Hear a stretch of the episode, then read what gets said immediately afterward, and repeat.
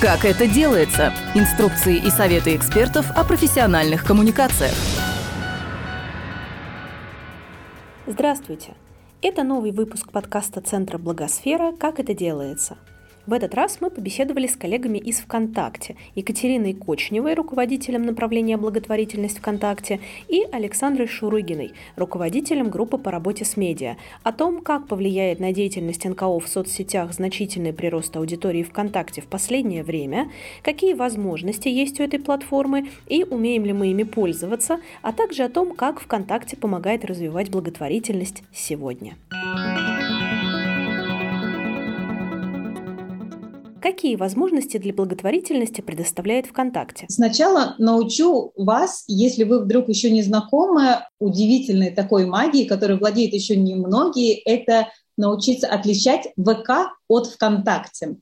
Может быть, кто-то уже с этим знаком, может быть, нет, но на самом деле а, такая премудрость всем вам пригодится. Итак, а, как вы знаете, у нас не так давно вообще уже и прилично, в октябре состоялся ребрендинг группы, и теперь у нас есть ВКонтакте, это социальная сеть, это мы с Сашей сегодня с вами, и у нас есть ВК, это целая наша экосистема, куда входит и ВКонтакте, и Одноклассники, и почта Mail.ru, и знакомое вам добро Mail.ru, Delivery и множество-множество, невероятно множество всяких разных проектов.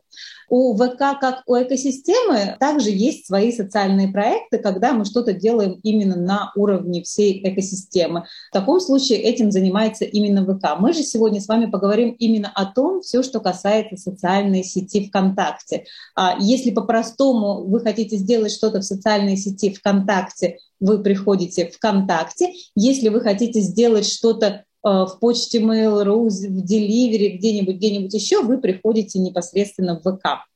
Итак, продолжим и поговорим о нашем направлении благотворительность ВКонтакте. Существует оно у нас уже практически 7 лет, и все это время мы работаем в двух направлениях. Первое и самое важное для нас направление – это поддержка НКО и развитие культуры благотворительности в России. И второе – это просветительские проекты для наших пользователей и различные ситуативные проекты, которые могут возникать в социальном плане. А наш основной рабочий инструмент и тот инструмент, с которым мы будем взаимодействовать э, вместе с вами, это сообщество благотворительность ВКонтакте. Прежде всего, это новости новости для вас, которые касаются возможности участия вас в самых разных наших проектах.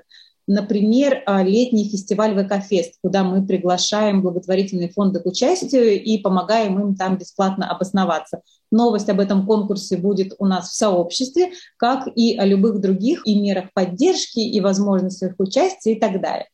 Также в сообществе всегда можно будет подглядеть, а что интересного вместе с ВКонтакте делают ваши коллеги. Это спецпроекты, информацию о которых тоже мы публикуем там. Можно посмотреть, вдохновиться, пробежаться и, может быть, что-то придумать для себя. В этом же сообществе у нас проходит верификация, там же есть образовательная программа, наша карта фондов и конкурс грантов. Об этом я расскажу сейчас немножко подробнее. Итак, верификация. Что такое верификация? Это такая голубая галочка, которая стоит напротив названия сообщества и подтверждает его подлинность. Во всех обычных случаях галочка подтверждает просто подлинность, что, например, действительно есть такая организация, она действительно зарегистрирована. С верификацией благотворительных сообществ ситуация заключается немножко в ином, потому что кроме того, чтобы НКО просто было зарегистрировано, нам важно, чтобы оно еще соответствовало некоторым принципам. Итак, что же нужно для верификации? Нам нужно понимать, что вы устойчивы. Для этого у НКО должна быть регистрация не менее года. Также нам очень важно видеть, что вы активно и качественно ведете группу, и нам важно, чтобы это активное ведение группы выражалось непосредственно в том, что у вас есть участники в сообществе. Сейчас у нас а, речь идет о трех тысяч участников. Если у вас более трех тысяч участников, вы можете подать заявку на верификацию сообщества сталкивались с тем, что некоторые говорят, что 3000 участников – это для нашей проблемы много. Мы за много-много лет убедились, что это не так, что для любой даже самой узкой проблемы 3000 а участников — это совершенно немного, в каком бы регионе вы ни находились, потому что, например, у нас на платформе 97 миллионов пользователей, и наверняка из этих 97 миллионов 3000 участников вы для себя найдете.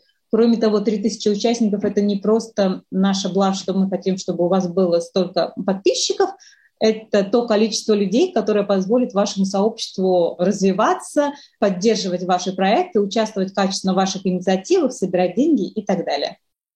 Еще одно важное условие для верификации у нас – это верификация на таких площадках, как Добро Mail.ru и Нужна помощь.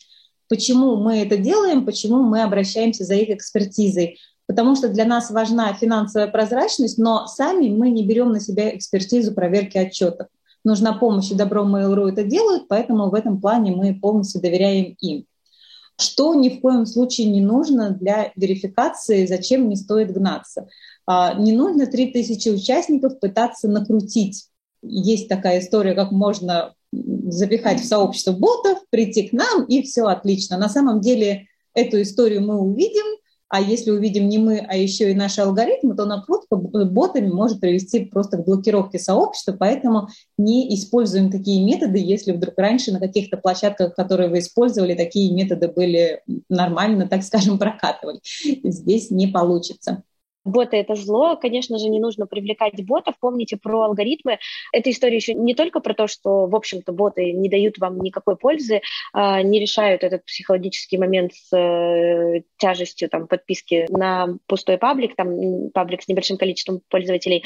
А боты еще и на самом старте закладывают вам неправильные логики для алгоритмов. Когда вы привлекаете в ботов сообщество, алгоритмы анализируют эти страницы, анализируют э, паттерны потребления контента этих этих аккаунтов, ну, то есть ботных, там нету никаких э, правильных паттернов потребления, это просто бот, э, который зарегистрировался там и зашел один раз в ваш паблик, подписался. Чем это плохо? Тем, что дальше алгоритмы пытаются найти схожую аудиторию, которая уже есть у вас, которая там подписалась на паблик, возможно, увидела какой-то пост или несколько каких-то постов, если вы с ботной страницы что-то пролистали. И дальше алгоритмы начинают рекомендовать ваш контент похожей аудитории, то есть другим ботам или неактивным пользователям.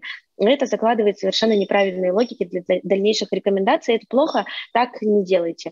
Лучше привлекайте через друзей, через знакомых, а, лучше устраивайте какие-то небольшие конкурсы, может быть, предлагайте пользователям что-то, устраивайте какие-то социальные акции, лучше даже потратить условно там тысячу рублей и привлечь пользователей с таргета или написать другим сообществам, там, неважно, какой это НКО или тематические паблики или СМИ, нельзя а, безлимитно размещать прямую рекламу, а есть различные ограничения, но в случае с а, различными благотворительными историями паблики могут ставить такую рекламу вне лимитов.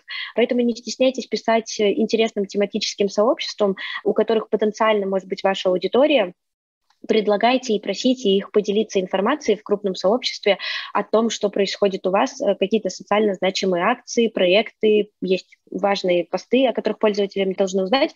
Многие администраторы пабликов не отказывают, многие администраторы очень адекватные, идут на контакт, и так как они ничего не теряют и не нарушают правила площадки, в общем, ничего не стоит разместить пост о вас. Вот лучше даже так продвигаться, чем через ботов. Согласна, что кого-то будет искать гораздо сложнее, согласна, что пользователи на тяжелые темы говорят менее охотно, ну, потому что эмоционально это тяжело, но все-таки аудитория есть. Нужно подбирать инструменты, наверное, ну, в случае с таргетированной рекламой это самая простая рекомендация, да, но она денежная. Очень не люблю такой вот формат, поэтому я бы, наверное, рекомендовала в первую очередь делать ставку на какие-то проекты, которые схожие, где можно обмениваться аудиторией. Например, может быть, какой-то тематически схожий фонд, может быть, есть какой-то паблик э, тематический ВКонтакте, который просто сообщество по интересам, но освещает, например, ту же проблему или там какой-то спектр проблем, который с вами пересекается. Вот, я бы, наверное, больше рекомендовала уходить в поиск партнеров, которые помогут вам обмениваться аудиторией, либо придумывать спецпроекты, если есть такая возможность, выходить на какие-то бренды, потому что у них большие ресурсы, там в том числе и на ВК. Вот, наверное, это вот через такие инструменты продвигать. Ну и, конечно, оформление контента SMM — это прям базовые штуки. Uh-huh, Тут uh-huh.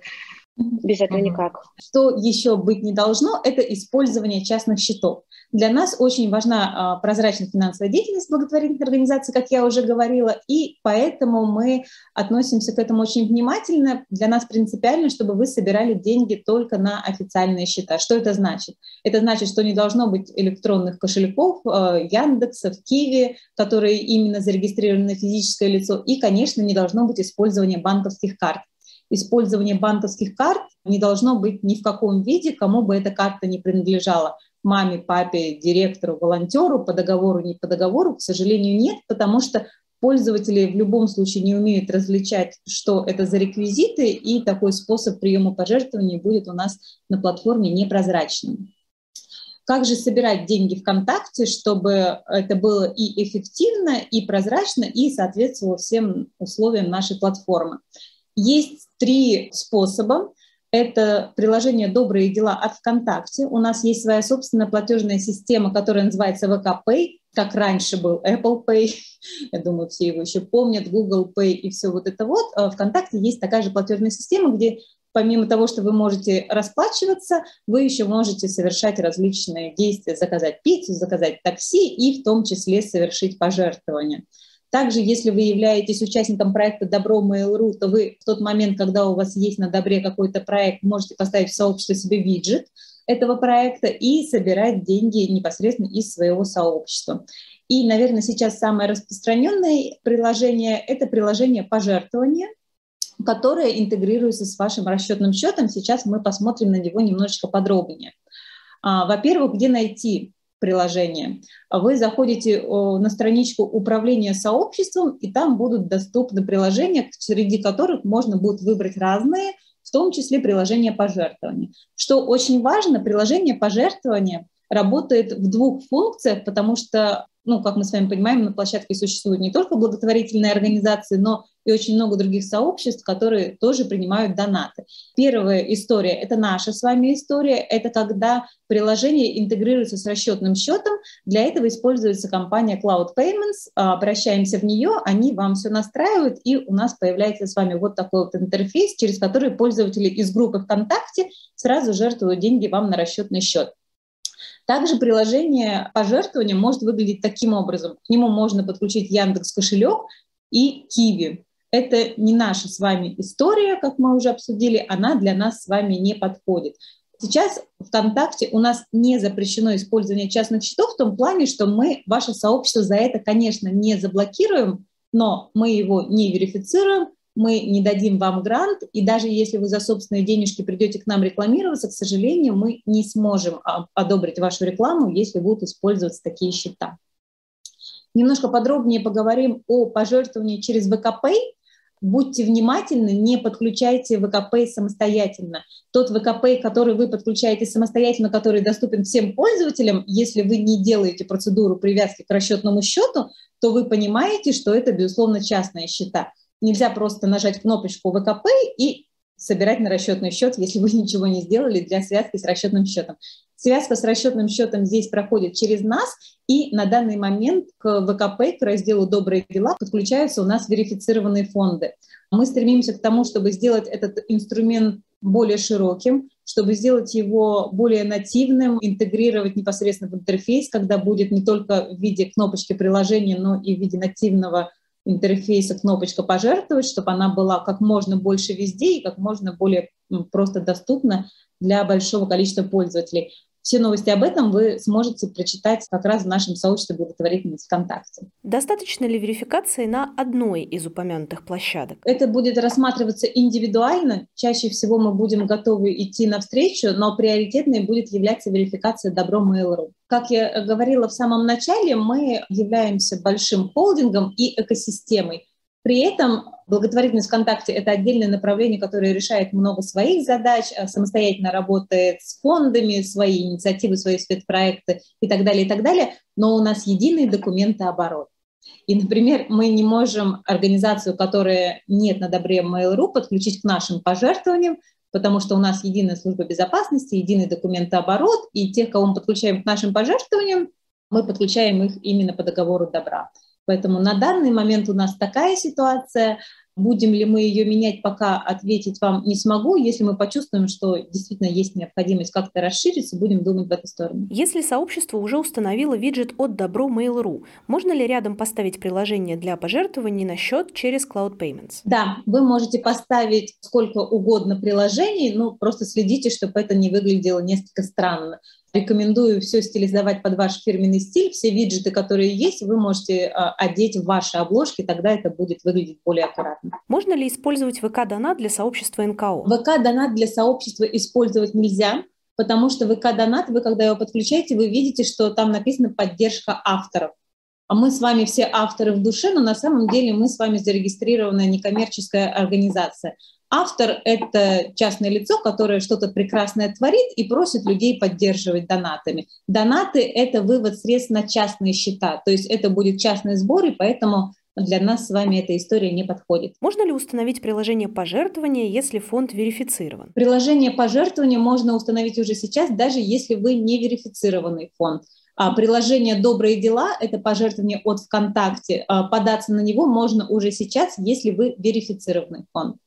Приложение пожертвования заходим в раздел управления сообществом, изучаем, смотрим и устанавливаем уже сейчас. Это доступно для всех, если вы готовы провести интеграцию с расчетным счетом. Как получить грант на рекламу от ВКонтакте? Наши гранты от ВКонтакте – это виртуальные купончики, виртуальные купончики, содержащие в себе деньги – на которые вы можете запускать рекламную кампанию ВКонтакте.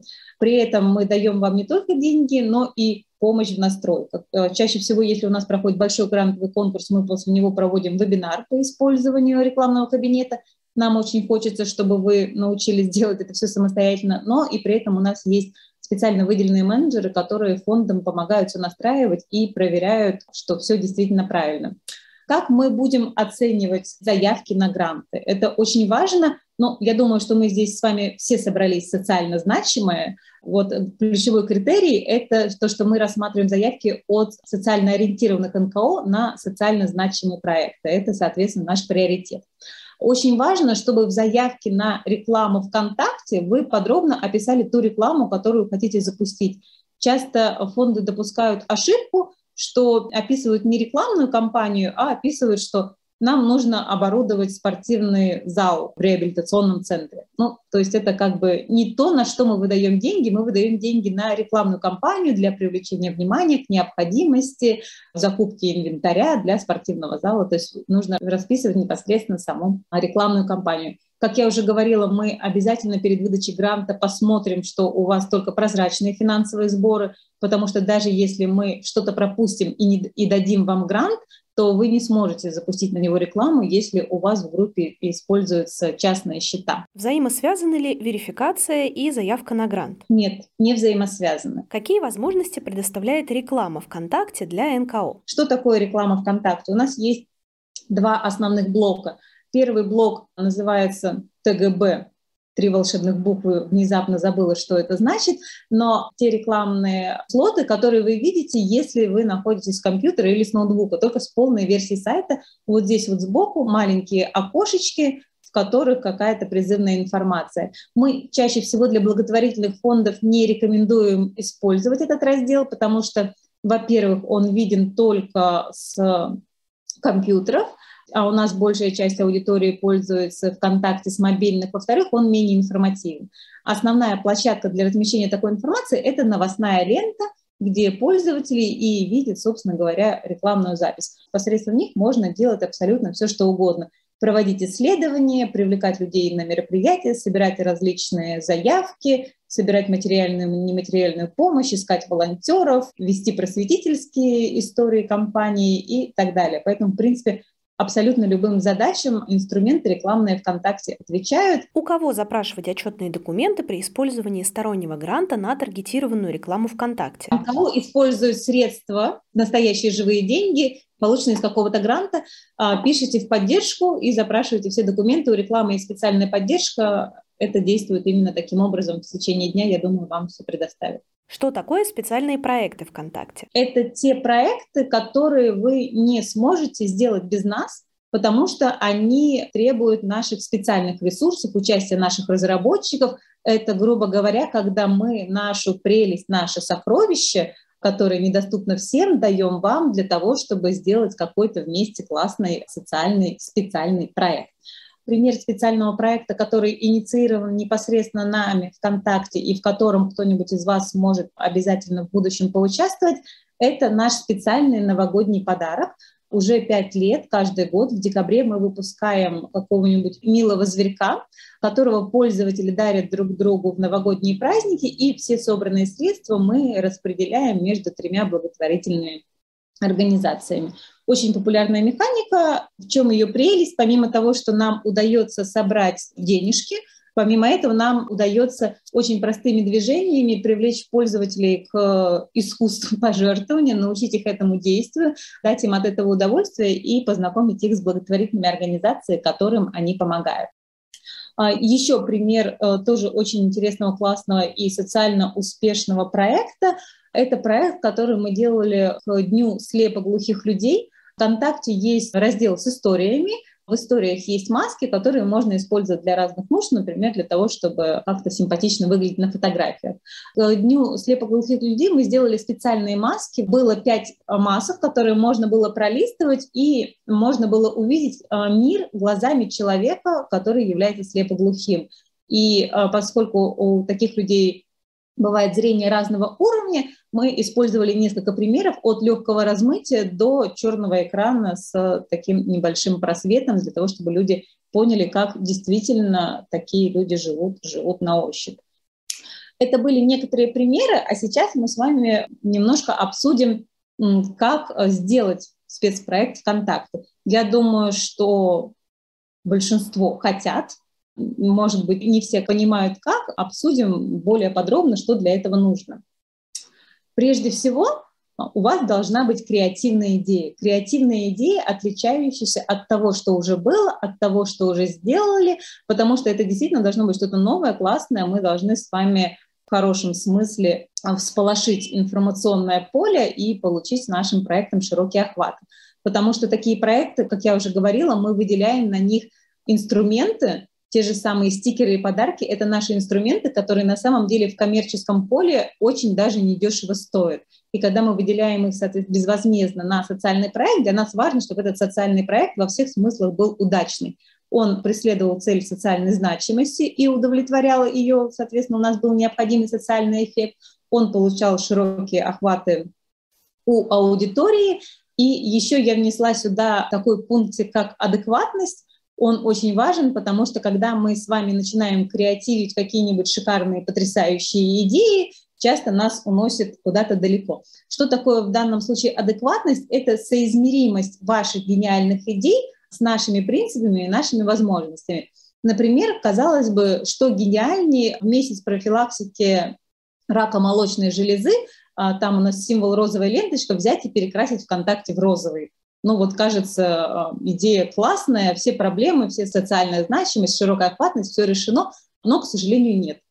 История не очень хорошая, потому что ВКонтакте а, будет оставаться синеньким, потому что изменение цвета на самом деле не скажет доброй части аудитории ни о чем, что здесь произошло и так далее. То есть какие-то такие вещи, которые похожи на революцию, на необходимость снести весь сайт, переписать, изменить, переделать и, и так далее, они не только не подходят с точки зрения нецелесообразности, но еще и на самом деле чаще всего неэффективные. Что можно делать в те моменты, когда у вас появляется классная, гениальная идея?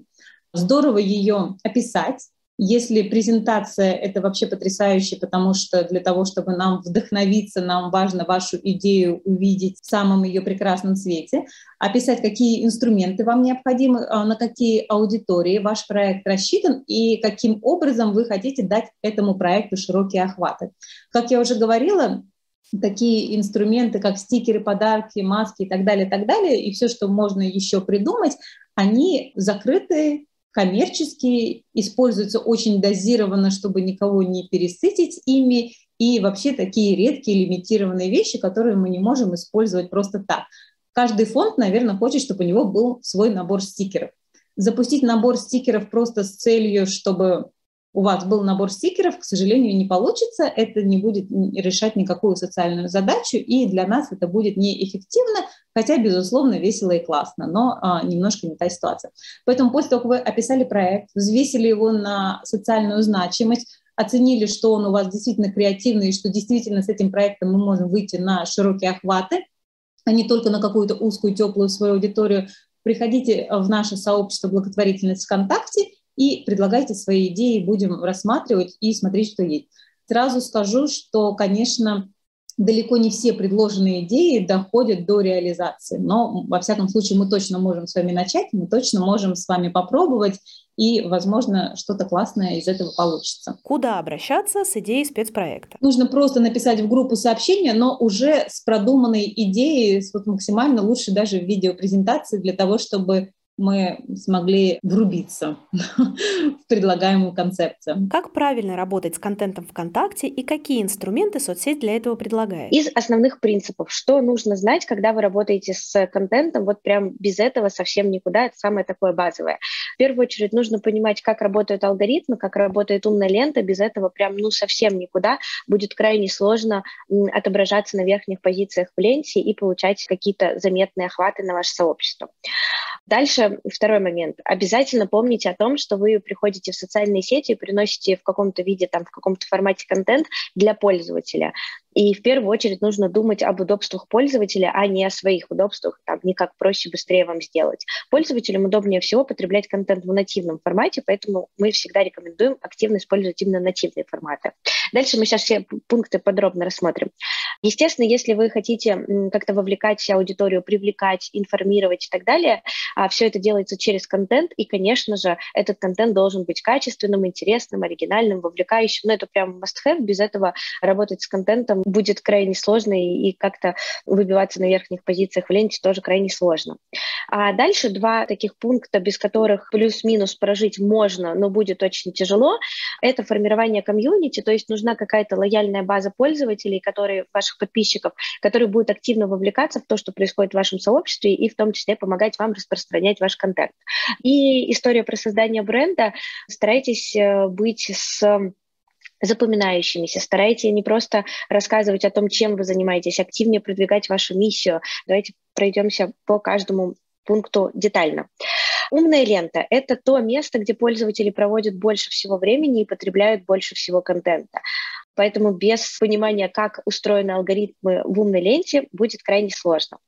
В этой ленте новостной публикуется огромное количество контента от разных источников, на которые подписан пользователь. Это и классические СМИ, это и личные страницы различных масштаба авторов, ну, то есть это могут быть и ваши друзья, какие-то начинающие блогеры, и уже крупные звезды любой тематики, там и певцы, и актеры, и так далее. Это могут быть э, паблики э, внутри ВКонтакте, мы их называем тематические сообщества, они могут абсолютно быть на любую тему, это и образование, какая-то новостная повестка, и развлечения и так далее. И контент-маркетингом занимаются еще и различные бренды институции, в том числе и НКО занимаются контент-маркетингом, поэтому мы их тоже относим к таким медиа ВКонтакте. То есть контент-мейкеров внутри ВКонтакте огромнейшее количество, и все они конкурируют за внимание пользователя в одной ленте. Конечно, это не всегда честная изначально конкуренция, потому что пользователи, например, с большей охотой вовлекаются в развлекательный контент, чем в образовательный. Ну вот, к сожалению, такова наша специфика, что отключаться, переключаться и развлекаться мы любим больше, чем заставлять себя узнавать что-то новое. Либо, например, новостная повестка может привлекать больше внимания, чем контент от э, каких-нибудь не самых близких друзей или от каких-то не самых любимых брендов, но, тем не менее, мы можем все равно быть подписаны на этих друзей и на эти бренды. Поэтому конкуренция, честно, изначально не самая справедливая, она очень тяжелая, особенно когда мы говорим про продвижение контента НКО, потому что темы довольно специфические всегда в этом контенте, иногда тяжело переживаемые. Ну, то есть это не легкое развлечение и это не легкие новости. Поэтому бороться будет сложно, но можно. Если рассказать про те цифры, что вообще происходит в ленте хотя бы на примере СМИ, официально зарегистрированных в России, просто чтобы представлять масштабы вот этой очень жесткой конкуренции. У нас в стране, по данным э, Роскомнадзора, зарегистрировано порядка 150 тысяч СМИ, а, но из них действующих примерно там около одной трети по разным оценкам это цифры на конец предыдущего года, там примерно 40, 50, 60 тысяч эм, СМИ а, сейчас действующие, и из них около 20 тысяч это те издания, которые присутствуют в digital е, онлайн-издания. А, так вот, каждое такое онлайн-издание выпускает в среднем там около 1200 материалов. Это около тысячи каких-то коротких материалов, ну, то есть такие условные новости, и около 200 материалов — это лонгриды. Они могут быть на любые темы. Суть в том, что это длинный текст, на потребление которого требуется минуты, а на некоторые тексты дальше даже десятки минут. Когда мы говорим про вовлечение пользователей на таких материалах, то цифры довольно грустные. Из 100% пользователей, которые медиа привлекают на свой материал, ну то есть когда пользователь уже кликнул и перешел, ну либо там погрузился в чтение новости, лонгрида, ну, в общем, он уже открыл этот материал. Так вот, меньше половины пользователей, пришедших, долистывают или дочитывают, ну, хотя бы вот доскраливают материал до конца. Тут несколько разных вариантов, почему так происходит. Это может быть и какая-то не очень правильная верстка, когда пользователю, например, тяжело читать, тяжело воспринимать информацию, потому что криво сверстана. Или такая верстка, которая не дает пользователю понимания, что под последней, например, картинкой на экране есть какое-то продолжение, ему нужно дальше проскролить. Это может быть и история и с содержанием, когда, например, медиа обещает в заголовке что-то интересное, клевое, классное, а пользователь открывает и видит, что реальность немножко не совпадает с ожиданием. Ну, то есть причины бывают разные, но факт в том, что даже тогда, когда у вас получается привлечь аудиторию в материал, и они открыли его, чтобы погрузиться, удерживать аудиторию в материале все равно довольно сложно. Основная аудитория, э, более 60% российских медиа, это ребята-миллениалы, по разным оценкам, плюс-минус мы считаем, что это пользователи, которым сейчас порядка 20-30 28 лет. И главная особенность таких э, пользователей в том, что они концентрируются на одном материале порядка 20-30 секунд, то есть мало. Этого времени не хватает даже, чтобы прочитать короткую новость.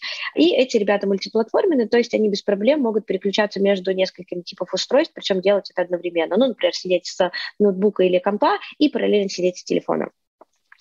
И самый такой прям основной вывод, который касается не только цифр э, относительно рынка российских СМИ, любых э, контент-мейкеров, это история с переизбытком контента, его и в общем в интернете, и в социальных сетях, и в ВК в частности, его публикуется огромнейшее количество, и времени на потребление этого контента катастрофически не хватает. Даже вот если перемножить просто несколько цифр, которые мы с вами выше рассмотрели, это там порядка 1200 материалов, которые выпускает 20 тысяч э, онлайн только официально зарегистрированных в России СМИ, мы получим колоссальные цифры. Прибавьте к этому еще количество контента, которое, опять же, огромнейшее, которое публикуется другими типами контент-мейкеров, ну, то есть это и пользователи, это различные звезды, и бренды институции, и паблики и так далее. Мы получаем огромнейшее количество материалов, которые пересмотреть просто нереально. Помимо того, что сейчас свеже создается и публикуется, есть еще огромное количество материалов, которые были созданы какое-то количество времени назад. Ну, например, там Вышла статья несколько месяцев назад, но она до сих пор актуальна, там, условно, какой-то рецепт, который из года в год не меняется. Какие-то развлекательные материалы, которые тоже всегда актуальны, даже если это шутки с баянами. Некоторые сообщества делают из года в год э, подборки самых э, вовлекающих баянов прошлого года, там, прошлого пятилетия, десятилетия и так далее. Различные книги, которые там вышли десятки лет назад, но до сих пор актуальны, вы их не прочитали, хотите потратить время а, на потребление такого формата контента. В общем, контента огромнейшее количество, потребить все это нереально, поэтому если вы взаимодействуете с аудиторией через контент, хотите рассказывать какие-то истории, вовлекать ее во что-то и информировать через контент, а, делайте очень хорошую ставку на создание этого контента. В противном случае через а, плохо оформленные публикации будет крайне сложно привлекать аудиторию. Как конкурировать с вот, вот этим вот многообразием авторов, бороться за внимание пользователей? Тут и, и с одной стороны, и просто и с другой стороны очень сложно. Простая мысль заключается в том, что а, чтобы успешно работать на платформе, нужно думать как платформа, нужно понимать, что у нас в приоритете, на что мы ориентируемся, так как мы социальный сервис, а, в приоритете у нас, конечно же, на первом месте пользователи и любые пользовательские метрики. Это история и про количество аудитории на сайте, и про то, сколько времени они проводят, а, потребляя контент и взаимодействуя с различными нашими инструментами, и уровень вовлечения и погружения в этот контент, ну, то есть там, условно, количество лайков, количество там комментариев и так далее. Поэтому, когда вы работаете с платформой, всегда ориентируйтесь, э, что мы анонсируем, а, какие у нас там вектора развития, какие инструменты мы сейчас продвигаем, а, какой аналитикой делимся, что мы, например, замечаем какие-то тренды или делаем ставки на что-то в ближайшем развитии. Если говорить про умную ленту, то, наверное, и хорошо, и плохо, что нету какой-то такой универсальной формулы.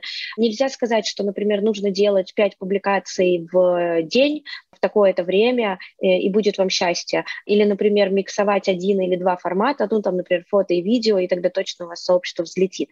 Плохо это, наверное, потому что нет какой-то простой формулы. Вы сейчас взяли скрипт и начали его использовать. Хорошо, а, потому что это открывает поле для экспериментов и для творчества. Вы можете экспериментировать с форматами, и мы очень сильно рекомендуем это делать. Выбирайте те форматы, которые лучше всего заходят у вашей аудитории. У кого-то заходят хорошо длинные тексты, у кого-то хорошо заходят тексты, оформленные в лонгриды, но при этом мы видим, что есть и сообщества, которые приучили свою аудиторию кликать по ссылкам, у них хорошо открываются сайты, и аудитория читает материалы на сторонних ресурсах не хуже, чем, например, внутри сообщества в лонгридах. У кого-то очень хорошо заходят фотографии у кого-то хорошо заходят опросы, у кого-то музыка и так далее. Поэтому экспериментируйте с форматами, без этого никуда. При этом отслеживайте статистику, что происходит в вашем сообществе, как пользователи реагируют на тот или иной формат, на ту или иную тему, как они в это вовлекаются. Используйте то, что лучше заходит аудитории, то, что заходит хуже. Смело от этого отказывайтесь. Если по какой-то причине у вас не заходят лонгриды, окей, не нужно насиловать аудиторию длинными текстами, попробуйте переработать формат в короткие тексты, которые, например, будут наложены на фото различные фотоподборки или инфографики, какие-нибудь списки, чек-листы. Ну, то есть если вдруг какой-то формат не заходит, в этом нет ничего страшного, перерабатывайте, давайте аудитории то, с чем ей будет удобно, комфортно взаимодействовать. Если говорить еще про наши такие лайфхаки относительно нашей площадки, то это история про вовлечение. Старайтесь вовлекать аудиторию в контент и в жизнь вашего сообщества. Чем активнее аудитория внутри вашего сообщества, тем активнее алгоритмы рекомендуют ваш контент новой аудитории, показывают тем, кому потенциально он будет интересен, тем активнее и лучше этот контент ранжируется в ленте, показывается на более верхних позициях. Ну, то есть вовлечение играет на нашей площадке большую роль для алгоритмов, причем под вовлечением мы подразумеваем не самые такие очевидные действия, как э, там лайки, комменты, репосты, но и другие действия, которые пользователи совершают с постом.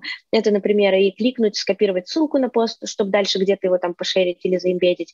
Это и добавление поста в закладки, это и время, проведенное за потреблением единицы контента в посте, ну, то есть, если пользователь задержался там, допустим, на 10 секунд, то это сигнал для алгоритмов, что, скорее всего, этот пост его заинтересовал, даже если пользователь там не оставил лайк, коммент, репост, э, не знаю, там не добавил пост закладки. В общем, любые взаимодействия с постом, они являются для алгоритмов, для алгоритмов таким сигналом, что контент интересен, можно его дальше рекомендовать и активнее продвигать.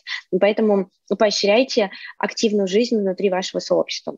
Второй важный пункт – это про нативные форматы. Под нативными мы подразумеваем те форматы контента, где пользователь, увидя пост в ленте, увидя там единицу контента в ленте, может полностью сразу ее там потребить и с ним легко взаимодействовать.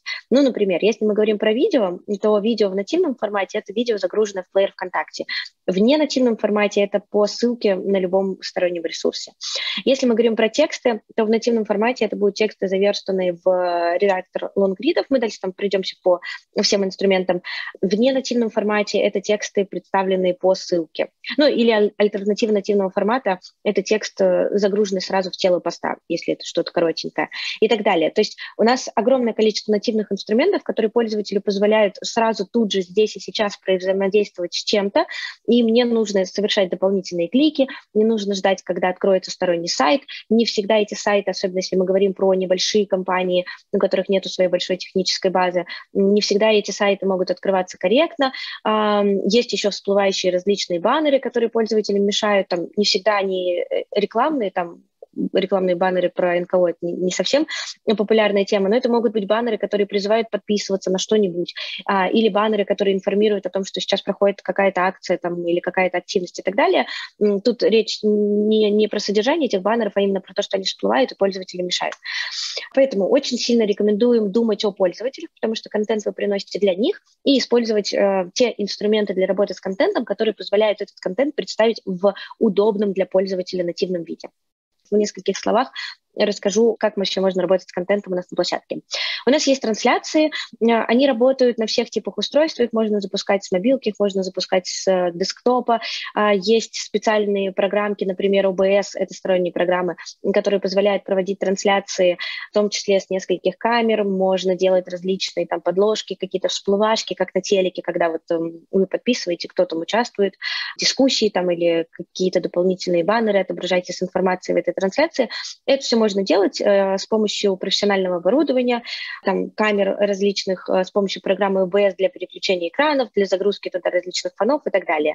Есть различные эффекты внутри трансляции, например, там есть э, маски, можно добавлять ссылки в прямые трансляции, можно внутри прямых трансляций проводить опросы. В общем, функциональность в прямых трансляциях широкая, в том числе через прямые трансляции можно даже собирать различные а, донаты от зрителей. Есть текстовые трансляции, репортажи, инструмент, который позволяет в режиме онлайн рассказывать о каком-то событии. Там тоже различная функциональность, которая позволяет дополнительно привлечь внимание аудитории к этому репортажу, то есть уведомление в колокольчик пользователь получает, как только репортаж стартует, а, так же, как в видео прямых трансляциях. Есть различные настройки там внутри этого репортажа по отображению, там есть возможность импедить файлы, ну, то есть, в общем, вся основная функциональность, которая присутствует в репортажах текстовых, э, в том числе и на других площадках, на сайтах СМИ, а внутри ВКонтакте она тоже есть. А редактор статей. Грубо говоря, вот все то, что есть э, на сайте в админке СМИ, все то же самое есть у нас внутри э, в редакторе э, статей. Это и возможность размечать текст, там, заголовки, подзаголовки, там, курсивом что-то выделять, делать гиперссылки, это возможность имбедировать медиафайлы, в том числе там настройки для пользователей, это и переключение между дневным и ночным режимом, чтобы было удобнее читать, ну, то есть белая и черная тема. Есть продуманные внутренние настройки, когда, например, у вас закрытое сообщество, и вы хотите поделиться лонгридом, текстом только на закрытую свою аудиторию, вот в закрытых сообществах доступ к этой статье будет оставаться только у подписчиков этого закрытого сообщества. А, в том числе есть у редактора лонгридов а, удобный инструмент со статистикой, то есть вы можете заходить вовнутрь лонгрида и смотреть, как пользователи с ним взаимодействовали, насколько глубоко они погружались, насколько до конца там они пролистывали, прочитывали материал. Это может быть полезно, если мы говорим про какие-то такие материалы, которые предполагают долгое использование. Ну, например, вы верстаете какую-то инструкцию там на года, а, или верстаете информацию о каком-то проекте, который будет длиться там полгода или год. А это может быть полезно посмотреть, а, на каком моменте отваливаются пользователи, вдруг где-то что-то им непонятно, и вы видите, они там, например, долистывают там только 25% или 50%. Можно зайти и отредактировать, что-то поправить. Почему лонгриды получают меньший охват? Это все то же самое про форматы, как пользователи конкретно в вашем сообществе взаимодействуют с контентом. Если вдруг они не привыкли к лонгридам, они в них не вовлекаются по какой-то причине, ну, может быть, они просто не готовы читать длинные тексты, а может быть, они не привыкли, что вы их публикуете, потому что, например, раньше вы предоставляли информацию в более каком-то емком формате. Вот. Если такие посты получают небольшое вовлечение, то, соответственно, они и дальше не начинают начинают хорошо ранжироваться в ленте, а отображаются где-то внизу. Вот. Эта история, подбирайте форматы, приментируйте, смотрите, что лучше заходит. Если лонгриды не заходят, значит, не тот формат, который вам сейчас нужен, ничего страшного в этом нету, потому что у вас же задача в любом случае не формат использовать, а донести информацию. Попробуйте ее переупаковать. Возможно, вашей аудитории там лучше зайдет прямой эфир. Ну, может быть, понимаю, что он может быть трудозатратнее, но можно проводить прямые эфиры с телефона. То есть это не обязательно про какие-то большие камеры там и режиссер на пульте, и вот это вот все. Может быть, им лучше зайдет э, инфографика в карточках, когда это будет кратко, емко оформлено. А если смотреть, например, на развлекательные сообщества, то у них заходит очень хорошо формат, когда короткий текст, э, какая-то новость, какая-то мысль, она накладывается на картинку, и это получается такая фотоновость. Причем на, на картинке есть тоже какая-то смысловая нагрузка, это не просто какая-то абстрактная фотография, а фотография, которая раскрывает содержание новости. Вот, то есть пробуйте форматы, потому что задача же доносить информацию, а через какой формат это уже что конкретно вашей аудитории понравится больше. Есть инструмент виджеты. Это такая штука, которая позволяет расширить функциональность сообщества. Их большое количество, они находятся в настройках сообщества, оттуда их можно подключить. Это и различные блоки, похожие на вот э, блок как таргетированная реклама, там картинка и текст. Это могут быть и блоки с персонализированными обращениями, это могут быть и какие-то шуточные виджеты, ну, шуточные или там информационно-развлекательные, например, там с какими-то цитатами дня, а с фактами дня.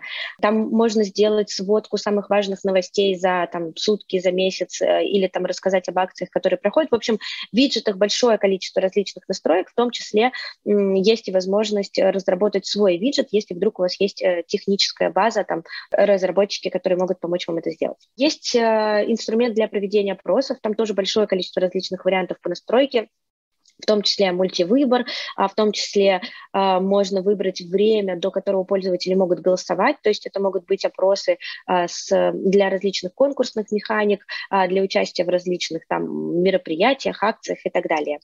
А, есть истории, то же самое, что и на других площадках, суть в том, что эта единица контента живет сутки, у нее есть свой дополнительный блок над лентой, поэтому м, истории э, рекомендуем использовать активно, потому что у вас появляется возможность а, взаимодействовать с аудиторией в менее конкурентной среде, чем лента, но в то же время истории находятся в ленте, просто в отдельном блоке.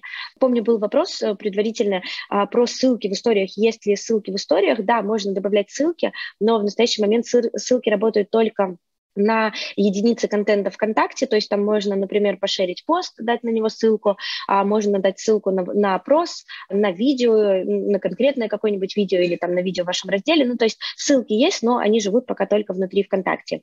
А также вопросы можно добавлять различный интерактив, например, в формате опросов, можно добавлять различные там стикеры, хэштеги, а есть механики, которые позволяют устраивать флешмобы через истории, например, когда вы запускаете свою историю, призываете аудиторию историю, отвечать истории на истории. Ну, это такая становится история в истории, очень длинная цепочка. Есть просто штучные истории, которые идут от каждого там, э, от сообщества или от пользователя. Дальше есть папочка с этими историями, заходишь в нее, и там дальше уже все это вместе собрано по какой-то логике. И вот эта логика алгоритмическая. В папочку уходят те истории, с которыми пользователи реже всего взаимодействуют, с теми авторами, с которыми пользователь не активен с теми сообществами. При этом пользователь, если вдруг э, мы неправильно алгоритмами что-то определили, и пользователь хочет видеть историю конкретного сообщества в числе первых, он может ее из этой папочки руками закрепить и тогда она будет отображаться отдельно в числе там, первых, а не где-то в конце в папке.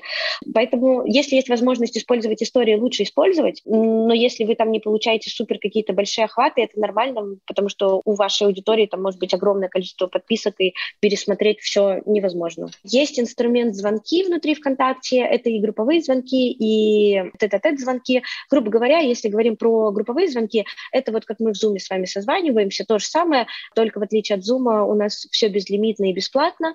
Есть э, вся базовая необходимая функциональность, это и демонстрация экрана, и чат, э, куда присоединяются пользователи от звонка, могут там писать свои вопросики. Это и режим оратора, когда пользователи могут поднимать руку и задавать свои вопросы, а администратор звонка может там включать или не включать микрофон и так далее. Ну, то есть вот вся базовая функциональность, которая необходима для групповых сезонов и для тет-а-тет, вся на площадке присутствует. А, в том числе еще пользователи, которые не зарегистрированы ВКонтакте, они все равно могут подключаться к этим групповым созвонам, просто перейдя по ссылке. Мини-приложение – это прям суперфункциональная штука.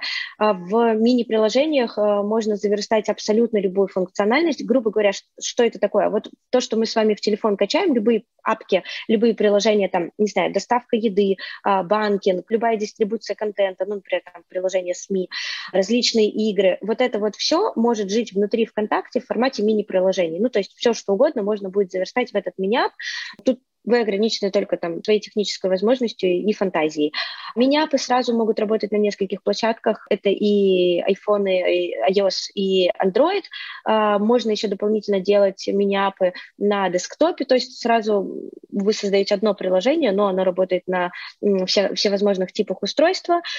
Там и по функциональности огромнейшие варианты, и по монетизации есть различные варианты, как монетизировать эти приложения, запуская баннерную рекламу, например. И сам сервис, он сейчас порядка, если ничего не путаю, по-моему, порядка 40 уже миллионов э, уникальных пользователей. Есть в разделе мини-эпов, они пользуются различными приложениями там на абсолютно любую тематику. А есть полезный инструмент чат-бота, его можно использовать э, для разных задач. Это может быть и общение с аудиторией в смысле различного информирования и консультирования, это могут быть и какие-то вовлекающие развлекательные механики, какие-то тесты, информирование а, через прохождение, например, теста и рассказ о каких-то важных акциях, о каких-то важных днях и так далее.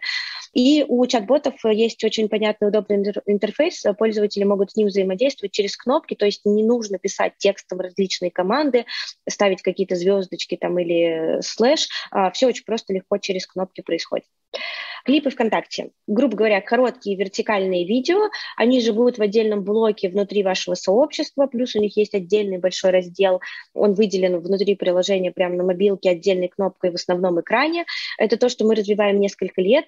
Ох, если сейчас ничего не путаю, по-моему, аудитория клипов порядка 50-60 миллионов пользователей в месяц, ну, то есть плюс-минус это порядка половины пользователей ВКонтакте, вот кто заходит в ВК и что-то делает, около половины пользователей, они сейчас взаимодействуют с клипами, там смотрят, загружают, лайкают, репостят и так далее. В клипах э, много различных э, эффектов, функциональности. Одна из ключевых возможностей – это взаимодействие с клипами через жесты. А, можно управлять возможностями съемки через э, различные жесты, там несколько пальцев показываешь, там окей, класс, там два пальца и так далее. Внутри клипов есть различные AR-фоны, есть технология 360, ну то есть когда пользователь стоит, сам не двигается, а у него сзади двигается фон. В клипах есть э, раздел с различными челленджами, можно призывать аудиторию участвовать в различных акциях и так далее. Ну, то есть там прям огромные, огромные варианты по механикам и по функциональности. Подкасты. Есть на площадке подкасты. Если вы записываете различные аудио, то лучше загружать их в формате подкастов, а не просто грузить музыку, звуковые дорожки, а, потому что у подкастов есть и тематический каталог, в который можно попадать, и у подкастов есть а, имбедирование, можно, а, загрузив подкаст ВК, можно имбедить на различные сайты. В том числе есть пока что небольшая, но статистика там по прослушиваниям, по тому, какое количество аудитории увидела ваш подкаст, если его прикрепить к посту. Есть блог с товарами и услугами. Это история про то, что из сообщества можно сделать полноценный интернет-магазин там со всеми возможностями по приему оплаты, по доставке и, и так далее. Там прям, грубо говоря, интернет-магазин внутри вашего сообщества. Есть QR-коды. А, это история про то, что вы можете связать онлайн с офлайном, сделав для пользователя удобную возможность, отсканировав QR-код, перейти куда-нибудь, перейти там ваше сообщество, перейти ваше мини-приложение, там, а, перейти на конкретную запись, если вдруг вы рассказываете в офлайне о каких-то акциях событиях. А в том числе у нас есть, например, свой генератор QR-кодов, с помощью которого вы можете генерить эти QR, в том числе в эти QR можно добавлять э, любые логотипы, там наши, ваши, в общем, что хотите, в серединке можно добавить. И музыка. Это история про то, что музыка является одним из таких популярных и вовлекающих форматов, поэтому можно использовать а, различные музыкальные подборки, прикреплять треки к постам а, и развлекать, информировать аудиторию, в том числе еще и с помощью музыкальных инструментов. Возвращаясь к тем блокам, которые мы там минут 10, наверное, 15 назад начали обсуждать про важные пункты, как работать с контентом, так вот третий этот пункт, помимо понимания алгоритмов и нативных форматов, третий пункт — это про качественный оригинальный контент. А тут прям подробно останавливаться не будем. Помните те жуткие цифры по количеству публикуемого контента, потому что в ленте приходится конкурировать со всеми типами контент-мейкеров, поэтому ставку на контент нужно делать обязательно.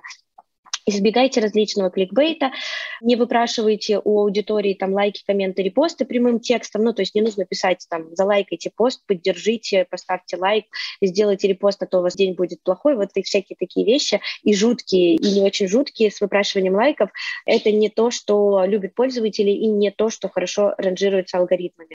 А про комьюнити. Важно формировать э, какую-то свою лояльную базу преданных э, подписчиков, а, потому что это та аудитория, которая на старте будет подхватывать контент. Для алгоритмов важно, насколько активно аудитория взаимодействует с вашим контентом, в том числе и на старте, когда вы его публикуете, ну, вот в какой-то короткий промежуток времени. Каких-то четких прям цифр и серии, не знаю, должно быть 100 взаимодействий через 5 минут после публикации, такого нету. Все цифры относительно, они относительно того сообщества, в котором публикуется контент, но все-таки на короткий промежуток времени речь идет там про десятки минут, про часы, важно получать э, какое-то заметное количество взаимодействий. И как раз эти самые первые взаимодействия совершают, как правило, ваши преданные подписчики, которые в том числе подписаны, на, например, на колокольчик, уведомление о том, что в сообществе вышел пост. Те пользователи, которые активно взаимодействуют с вашим контентом а, и получают публикации на верхних позициях своих в ленте. Как пытаться сформировать э, комьюнити? Тут несколько различных советов, их, конечно, больше, но из таких базовых. Важно слушать свою аудиторию, что они хотят, важно реагировать реагировать на их запросы, прислушиваться, может быть, как-то корректировать контент-политику, может быть, добавлять какие-то новые форматы, если пользователям это интересно, может быть, привлекать лидеров мнений, тех, которым пользователи э, хочется там увидеть, услышать, э, чьей компетенции они доверяют, а, проводить различные вовлекающие истории, там, может быть, вебинары, какие-то прямые трансляции с полезной информации, там какие-то конкурсы и так далее. Ну, то есть вот э, интерактив и возможность слушать аудиторию, аудитории быть услышанной, э, это прям такие базовые вещи для формирования комьюнити. Про бренд. Тут я думаю, что, в общем, вся история понятна. Бренд — это история про комплекс э, различных представлений, ассоциацию пользователя с э, вашим сообществом, какая у вас миссия, какие у вас ценности, какая у вас репутация. Вот важно не просто один раз где-то это зафиксировать, а важно через контент транслировать эти вещи, а, рассказывать пользователям о важности тех или иных событий там, или мероприятий, которые вы делаете.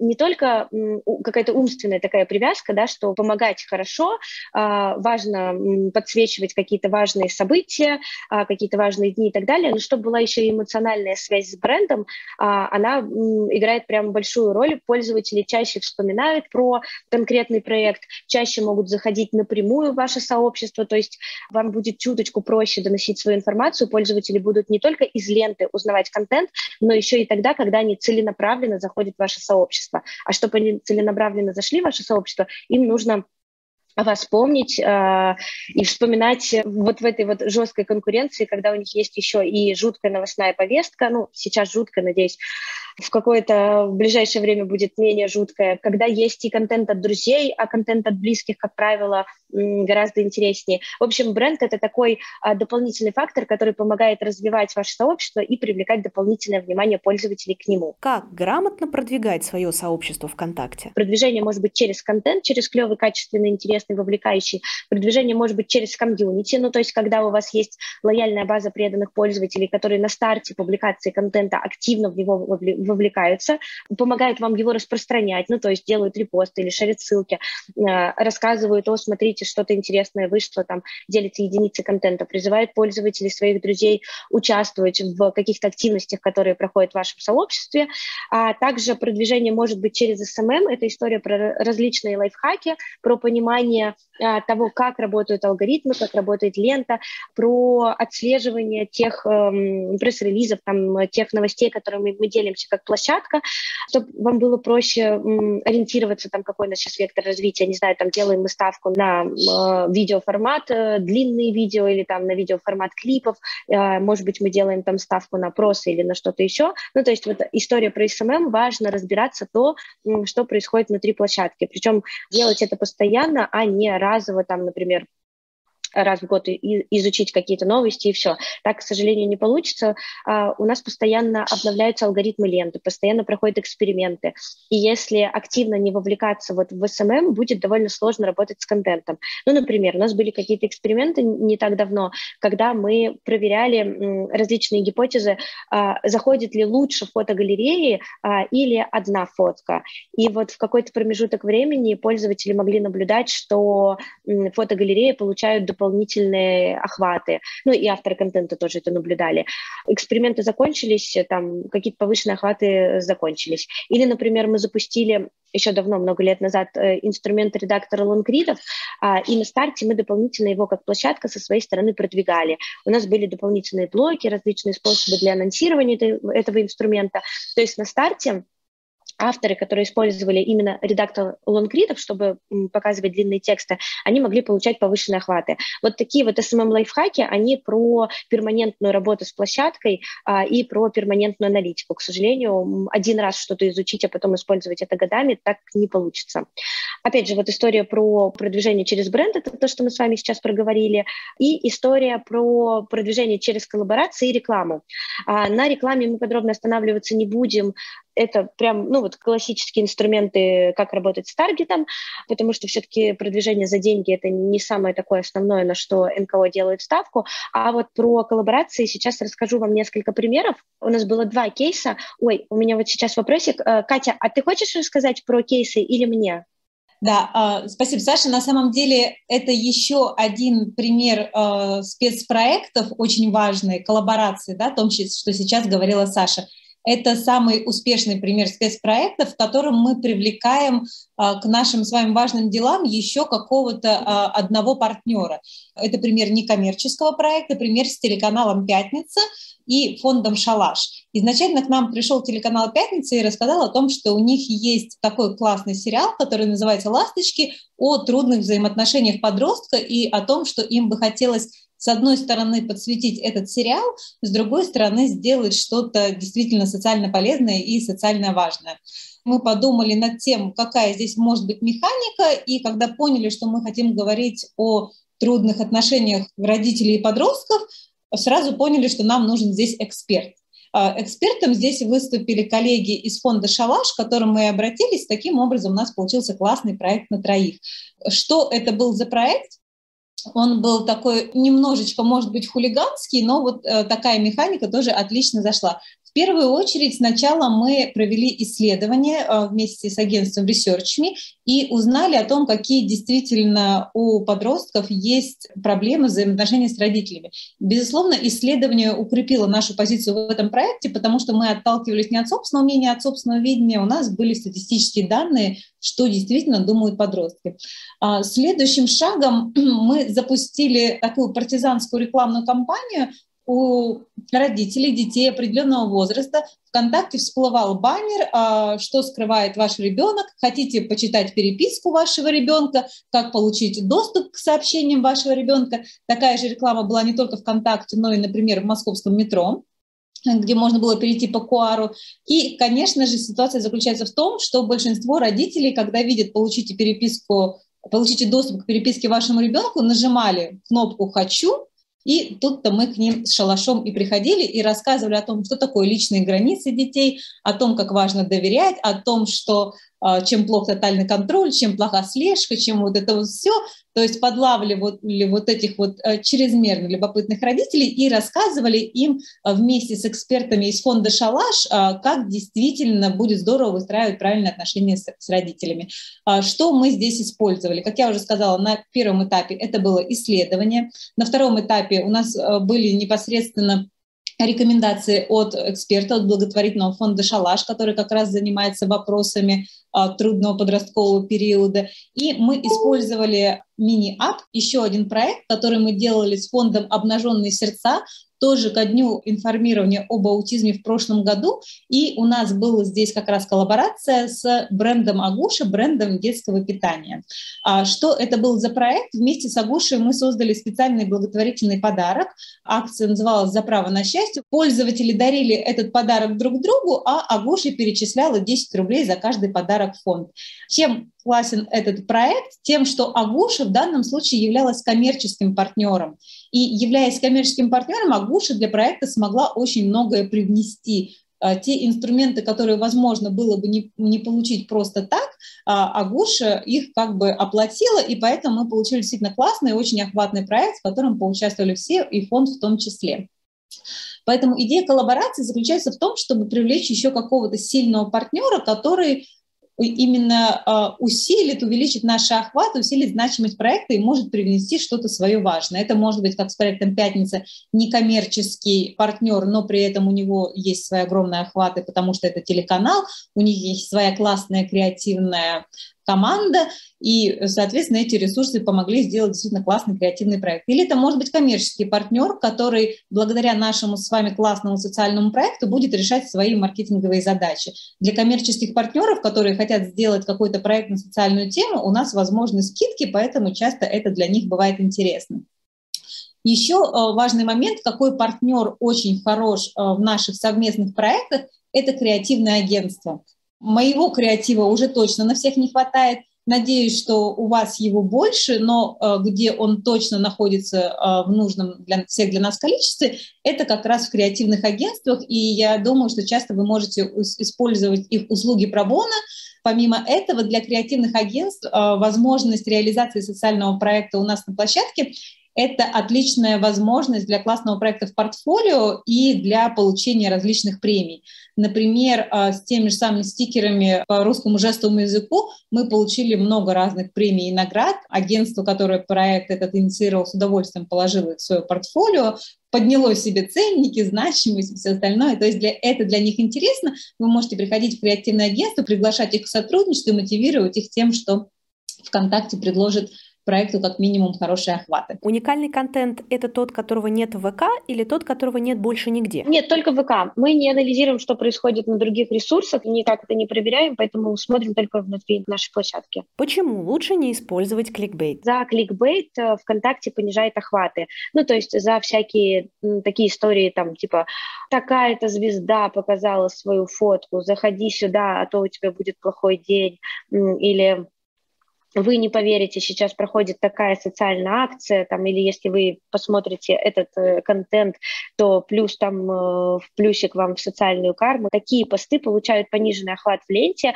они ранжируются плохо, они и пользователи раздражают, пользователи неохотно вовлекаются тогда, когда их обманывают. Ну, то есть пользователь может раз купиться на кликбейт, два купиться на кликбейт, а потом просто будет разочаровываться и меньше взаимодействовать с контентом от такого сообщества, которое вводит его в заблуждение заблуждение, это сигнал для алгоритмов, пользователь менее охотно взаимодействует с контентом, значит, такой контент ранжируется в ленте ниже.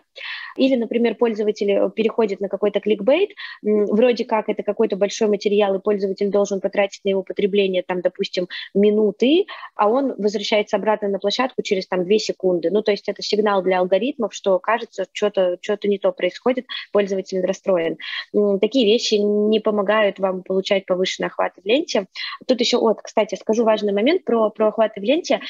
Если пользователь подписан на какие-то сообщества или страницы, то все единицы контента от этих страниц, от этих сообществ, они попадают пользователю в ленту. То есть нет такого, что лента чего-то не показывает, что-то исключает. Лента — это исключительно вопрос ранжирования постов, на какой позиции показать пост. И так как единиц контента ежедневно появляется огромное количество, это просто такой, грубо говоря, аукцион. Что можно сделать, чтобы оказаться чуть повыше, чтобы быть увиденными пользователями? Потому что, скорее всего, 50 а, экранов, там, тысячи публикаций пользователь, зайдя в ленту, все-таки не прочитает. Как правило, речь про меньшее количество скроллов ленты. Как ВКонтакте поддерживает оригинальный и уникальный контент? расскажу, какая у нас есть э, программа, какая есть э, штука для продвижения сообщества отдельных записей. А Прометей — это это искусственный интеллект, который находит интересный, уникальный контент и отмечает его меткой огня. А меткой огня могут э, быть помечены и сообщество целиком, а, или отдельные записи. А, если сообщество целиком, то это на неделю, если отдельная запись, то запись помечается огнем на сутки. А, что дает этот огонь? Повышенные охваты и рекомендации. То есть у вас появляется возможность в одночасье быть увиденными большим количеством аудитории, и рассказать о, чем-то важном, нужном тем пользователям, которые на вас еще не подписаны. Есть несколько таких э, основных моментов, определяющих, как вообще работает э, Прометей. Э, это истории про уникальный контент, то есть не должно быть копипаст, там, и совсем условно, если вы там из интернета вдруг решили взять котиков э, и запустить их в себе сообщество, то такую запись, конечно, Прометей э, не отметит огнем. А это должны быть нативные форматы, не ссылки на статьи, это должен быть какой-то график публикации, причем э, нам не важно какой, нам не важна частота, суть именно про то, что вы сообщество ведете не хаотично, а с какой-то более-менее логичной периодичностью. Ну, там, раз в сутки, несколько а, постов в неделю, там, э, пять публикаций в месяц. Ну, то есть нет такого, что месяц вы ничего не публикуете, а потом там 30 постов запостили и на два месяца пропали. Нет такого, что, например, вы делаете 50 постов, и вы будете получать э, охвата гораздо больше, там в разы пропорционально, чем, например, если вы делаете 30 постов. При этом тут есть, конечно же, здравая логика. Если вы делаете один пост в месяц и делаете там один пост э, ежедневно, то, конечно же, один пост ежедневно будет вам приносить больше охвата, чем разовый пост э, в месяц. Вот, тут какие-то соблюдайте разумные границы, нет каких-то четких цифр с рекомендациями, что, например, 10 постов это ок, а 15 в сутки это уже не ок. От нас единственный комментарий по количеству, он про здравый смысл.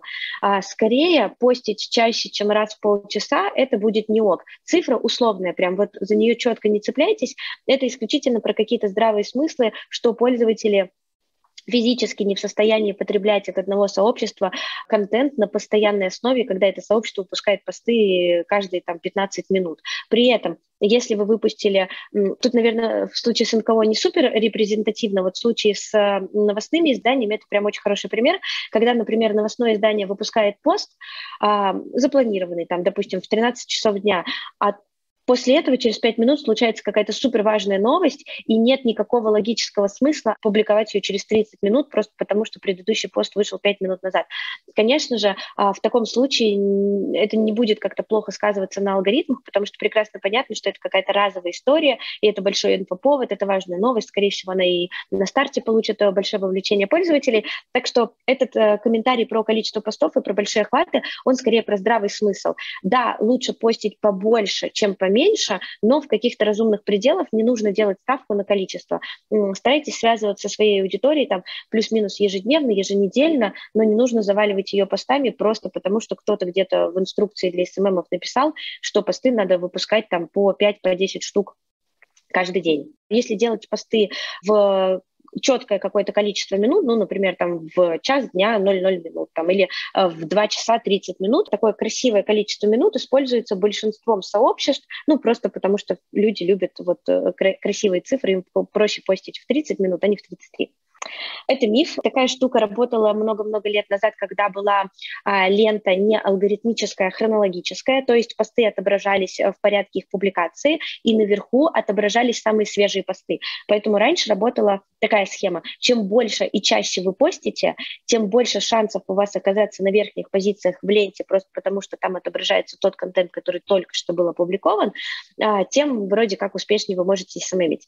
А, после того, как появилась э, лента алгоритмическая, классическая, такая история совершенно точно не работает, потому что алгоритмы распределяют контент не по графику публикаций, а по тому, насколько пользователю потенциально он может быть интересен. Причем анализируется огромное количество факторов, ну, из таких очевидных, как, э, например, там, тематика поста, соотносится с тематикой, с интересами пользователя, том числе там э, анализируются форматы постов, э, с чем пользователи больше любят взаимодействовать и с чем а, он с наибольшей вероятностью сейчас взаимодействует.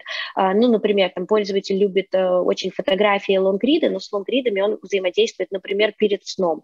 Поэтому если пользователь заходит в ленту утром, то, скорее всего, лонгриды утром у него будут отображаться в ленте на позициях пониже, потому что вероятность того, что пользователь с лонгридом взаимодействует именно утром, когда он любит взаимодействовать вечером, невысокая. Или, например, если мы видим, что у пользователя сейчас плохой интернет, и у него не хватит мощности, там, например, посмотреть видеоролик, то, скорее всего, в ленте на верхних позициях видео отображаться не будет, а на верхних позициях оно покажется тогда, когда у пользователя будет хорошее качество соединения там, с Wi-Fi, с интернетом, и так далее. Вот, поэтому все вот эти вот лайфхаки многолетней давности про тайминг публикации, про количество, они с алгоритмическими лентами уже не работают. Это исключительно история про качественный контент и про вовлечение аудитории в этот контент.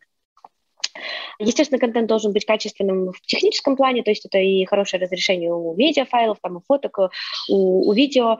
Самое такое основное, без чего огонь не получить, это история про то, какое количество вовлечения, какое внимание пользователи проявляют к вашему контенту. Ну, то есть алгоритм должен увидеть какой-то прям повышенный интерес. Здесь нету каких-то абсолютных цифр, то есть нет такого, что, например, если вы собрали а, тысячу лайков, значит, э, Прометей точно вас заметит, если вы собрали там, допустим, 100 лайков, то Прометей вас не заметит. Нет, э, тут все относительно того, что происходит внутри вашего сообщества, поэтому шанс получить огонек Прометея есть и у небольших пабликов, и у крупных. У крупных, честно, это происходит немножко сложнее, потому что когда у вас 5 э, миллионов аудитории, и эта аудитория еще подписывалась на вас 5 лет назад, то есть есть большое количество неактивных пользователей, собрать какое-то аномальное количество вовлечений на паблик сложно. Но, тем не менее, большие проекты тоже время от времени получают огоньки Прометея.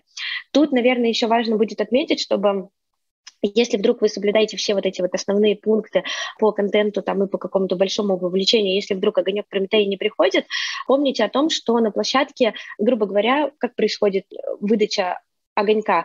А, нет такого, что на площадке получает сразу там сотни или тысячи пабликов или записей огоньки, а все-таки речь идет про какое-то небольшое ежедневное количество, поэтому если кто-то сегодня постарался лучше и активнее, чем вы был, то огонек может уйти ему, несмотря на то, что у вас в сообществе там происходило сегодня или там на протяжении недели что-то интересное с хорошим вовлечением. Вот, не расстраивайтесь, огонек может прийти в любое время, и нет какого-то ограничения по количеству, сколько эти огоньки можно получать раз.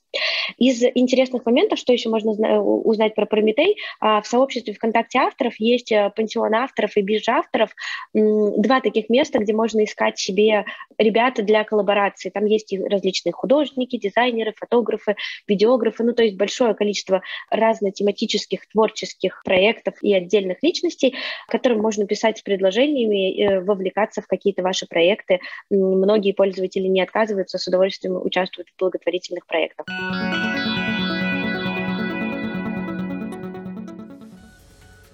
Этот подкаст мы сделали по материалам медиаклуба «Оси Благосфера», который проводится при поддержке Фонда президентских грантов в рамках проекта НКО «Координаты». Полная запись встречи с Екатериной Кочневой и Александрой Шурыгиной доступна на нашем YouTube-канале. Слушайте наши подкасты «Как это делается», «Третье место», «Не пустой звук», «В случае необходимости» и «А вы знали» на любой удобной подкаст-платформе.